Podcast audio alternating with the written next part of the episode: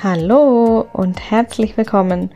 Du hörst den Mindful Eating Podcast, dein Podcast für eine achtsame Ernährung.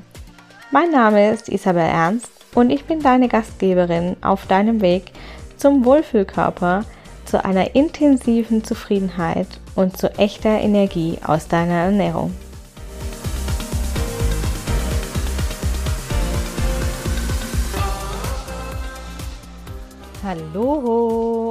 Herzlich willkommen zum Mindful Eating Podcast. Das ist die vierte Episode und ich möchte dir heute ein paar klassische Mindful Eating Tools vorstellen, die bei mir im Coaching regelmäßig zum Einsatz kommen und mit denen auch du ganz einfach in deinem Alltag schon für deine achtsame Ernährung arbeiten kannst. Mindful Eating ist ja eine Kombination aus äh, Ernährungsberatung, ähm, Achtsamkeit und Mindsetarbeit. Und deswegen sind natürlich auch die Tools, die ich nutze, stammen aus allen drei Bereichen. Ein Beispiel für ein Tool, was ich äh, in vielen verschiedenen äh, Varianten nutze und was bei mir im Coaching auch regelmäßig zum Einsatz kommt, ist Meditation.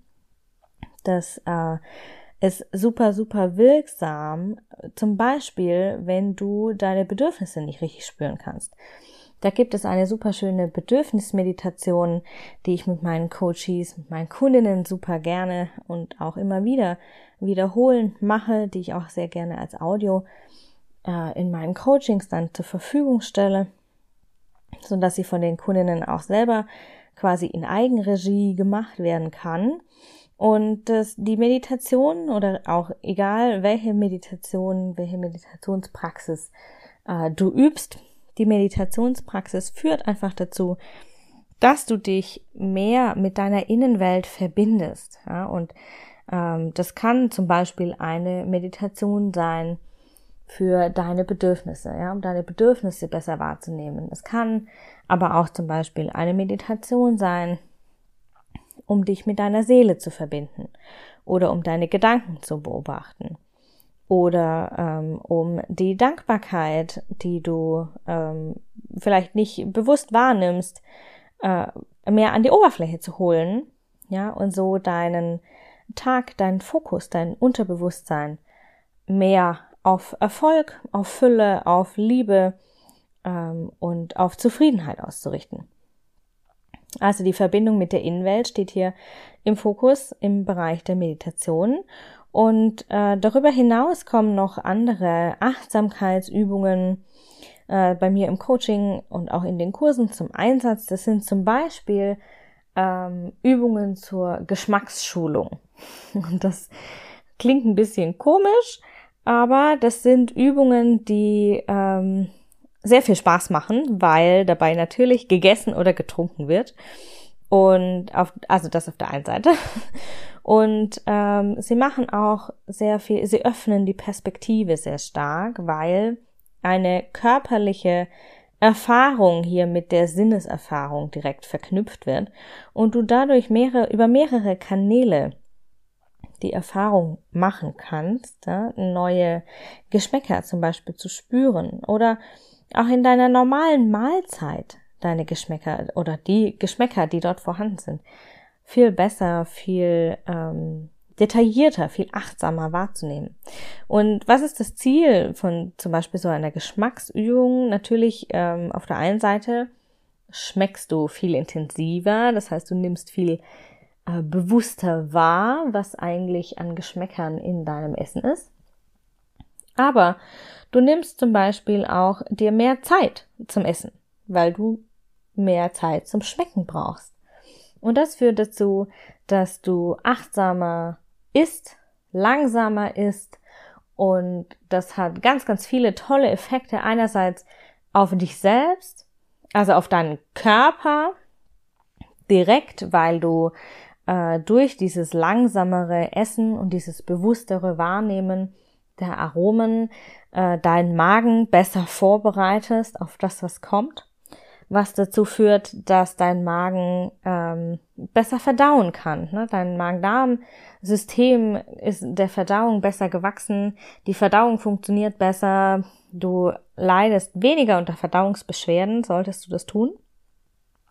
Und du fühlst dich nach dem Essen wohl und nicht schwer, weil du auch nicht zu viel gegessen hast, weil du genau wahrnimmst, wann du eigentlich satt bist. Also das sind nur äh, ein paar kleine Einblicke in eine Geschmacksübung in, aus, dem, aus dem Achtsamkeitsbereich. Und auch aus dem Achtsamkeitsbereich sind zum Beispiel bestimmte Übungen wie Selbstliebeübungen, ähm, die hier super wichtig sind im Bereich der ganzheitlichen Ernährung, weil wir eben im, in diesem Bereich sehr oft zu kämpfen haben mit dem Thema äh, Selbstkritik und äh, uns hier oft Schuldgefühl, mit Schuldgefühlen konfrontiert sehen, ähm, weil wir die Konvention XY wieder nicht eingehalten haben oder mehr gegessen haben, als wir wollten oder anders gegessen haben, als auf unserem Ernährungsplan steht. Und hier in die Selbstliebe zu gehen, die Selbstliebe zu fördern, ist ganz, ganz wichtig. Und das ähm, tue ich auch sehr gerne mit Achtsamkeitsübungen, wie zum Beispiel ähm, der einer Spiegelübung, ne, die hier, ähm, die ich hier gerne zum Einsatz bringe, um die Perspektive zu öffnen, ja, und die das Bewusstsein zu fördern. Hey, wie bin ich denn eigentlich im Spiegel? Ne, was bin ich? Ich bin, ich, du schaust dich im Spiegel an, aber was siehst du? Und was kannst du vielleicht sehen darüber hinaus? Auch aus dem Achtsamkeitsbereich kommen die äh, vielen verschiedenen Körperreisen, die, äh, die ich hier einbaue im Bereich der achtsamen Ernährung. Das sind häufig Mischungen aus Meditation und achtsam äh, und äh, autogenem Training, die super gut wirken in Sachen Einschlafprobleme. Da ist das super schön. Oder auch zum Beispiel, wenn du deinen Hunger nicht mehr spüren kannst. Oder wenn du gar nicht spüren kannst, was tut dir eigentlich gut, na, weil du das zum Beispiel körperlich einfach nicht spürst. Da sind Körperreisen. Ganz, ganz, ganz tolle Übungen und ganz kraftvoll und ganz, ähm, ganz wertvoll dabei, dir die Tür zu öffnen zu deiner Innenwelt.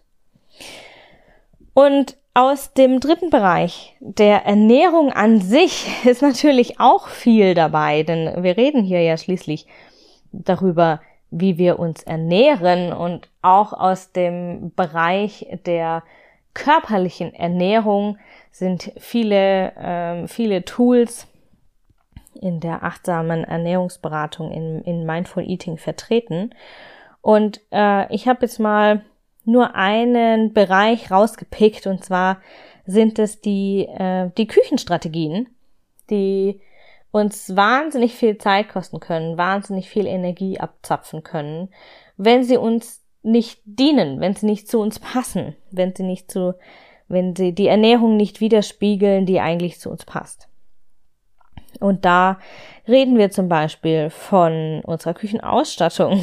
Wenn du alle zwei Minuten in deiner Küche etwas suchen musst, so geht's mir gerade, weil wir kurz vorm Umziehen sind und überall alles rumsteht, dann zieht dir das wahnsinnig Energie ab. Ja, du bist gestresst, du bist genervt, weil du schon wieder was nicht findest. Äh, und das ist was, was dir wahnsinnig Energie abzieht, ja, was dir wahnsinnig Energie frisst die deine Ernährung dir ja eigentlich bringen sollte. Oder auch zum Beispiel, also abgesehen von äh, minimalistisch orientierten ähm, Küchen, wie soll ich sagen, Kücheninfrastrukturen ähm, sind zum Beispiel auch, ist zum Beispiel die Einkaufs- und die Mahlzeitenplanung ein wichtiges Tool aus der ähm, Ernährungsberatung an sich. Und hier äh, reden wir nicht davon, dass du dir die Einkäufe, nur die Einkäufe planst, sondern dass du auch wie du diese Einkäufe bewerkstelligst, welche ähm, Möglichkeiten du hast, deinen Einkauf achtsam zu gestalten und wie das alles so vonstatten gehen kann, um dir tatsächlich dienlich zu sein und Energie zu sparen, wo sonst Energie verloren geht. Ja, das sind so die drei Teilbereiche der Mindful Eating Toolkiste. Es wird immer wieder hier im Podcast werde ich Tools mit dir teilen. Es wird hier weitere Tool-Tipps geben und ich werde ganz viele Übungen in den nächsten Episoden mit dir teilen und dir ganz viele äh, Übungen auch schon und auch Meditationen quasi hands-on mitgeben, so dass du direkt einsteigen kannst und deinen Wohlfühlkörper manifestieren kannst, auch wenn du vielleicht noch nicht so viel Berührungspunkte mit einer achtsamen Ernährungsphilosophie hast oder hattest. Aber du wirst auf jeden Fall hier in den nächsten Wochen einige Übungen schon mal mitbekommen.